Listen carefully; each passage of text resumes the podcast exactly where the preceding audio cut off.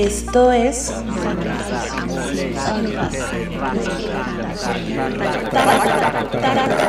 Taco de Palabras.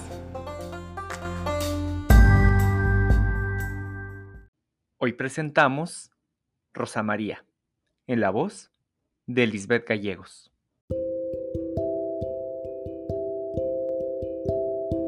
Se levantó de su cama antes de que el sol entrara por la ventana. Como cualquier otro día, lo primero que hizo fue mojar su cuerpo con agua helada para despertar sus sentidos. Después de aquel baño, todo funcionó mejor.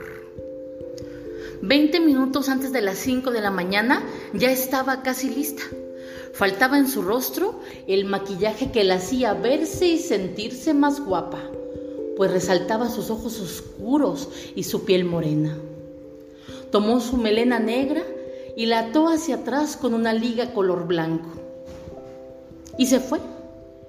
Luego de despedirse de su hijo Daniel, quien dormía en la cuna, y de avisar a Josefina, su madre, que iba a comprar pollo para cenar por la tarde. Josefina, medio dormida, le pidió que caminara con cuidado cuando empezó a andar por la calle, los rayos del sol aún no se asomaban por el este, pero la luz de los autos y los camiones ya le iluminaban la cara. Yendo por la calle, evitó el charco de agua limpia provocado por una fuga con tres días de antigüedad y escuchó las cadenas rechinantes de la tortillería de la colonia. Observó a lo lejos movimiento. Sus compañeros de viaje ya abordaban el camión y decidió correr sujetando fuerte su bolso y la bata blanca con líneas azules que lavó la tarde anterior. Dijo buenos días al chofer. Tomó el tercer asiento del lado izquierdo y se acomodó junto a la ventana. Más adelante, Lupita le acompañó y platicaron sobre las clases gratis de inglés de todos los sábados, de la fiesta del viernes a la que no asistirían, de cuántos años pasarían para terminar de pagar su casa.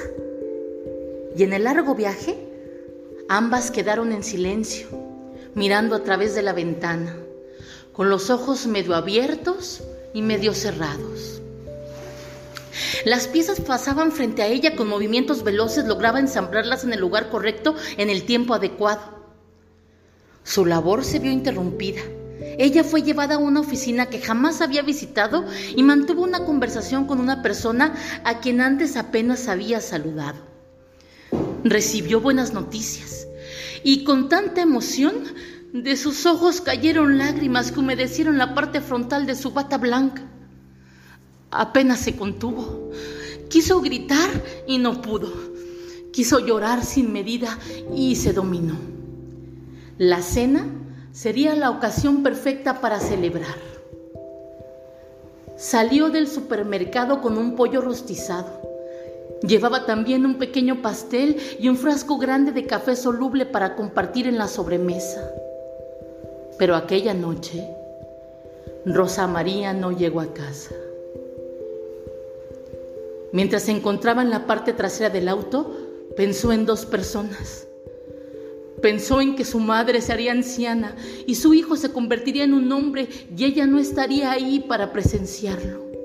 Era eso lo que realmente le dolía, lastimaba y le preocupaba. No el rostro del hombre que apenas podía distinguir en ese momento, ni las manos que se acercaban a todas partes de su cuerpo. Cerró los ojos para no mirarlo el peso de aquel cuerpo y los movimientos bruscos la dominaron y no pudo pensar más, ni en su familia, ni en sus anhelos, tampoco en las buenas nuevas que había recibido antes. Fue abandonada después de haberse defendido utilizando sus manos, sus piernas, sus codos, sus uñas y todas sus fuerzas. Despertó en un lugar oscuro, rodeada de arbustos espinosos. Por un momento se dedicó a mirar las estrellas sin reaccionar, sin cuestionar lo sucedido. Pero pensó otra vez en Daniel y pensó en Josefina.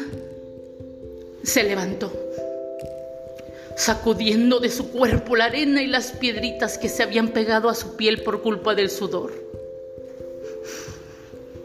Pudo observar las luces de la ciudad. No se encontraban demasiado lejos.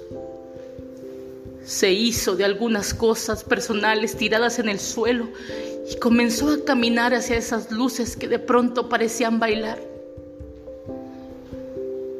Cuando por fin se cercioró de que estaba cerca del charco de agua limpia y del rechinar de las cadenas de la tortillería de la colonia, cerca de casa, miró al cielo y notó que del este ya se asomaban los primeros rayos de luz de sol.